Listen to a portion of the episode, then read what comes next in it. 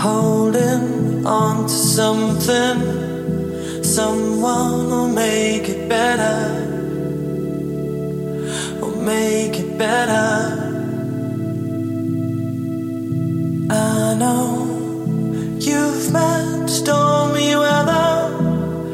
Wish I could make it better.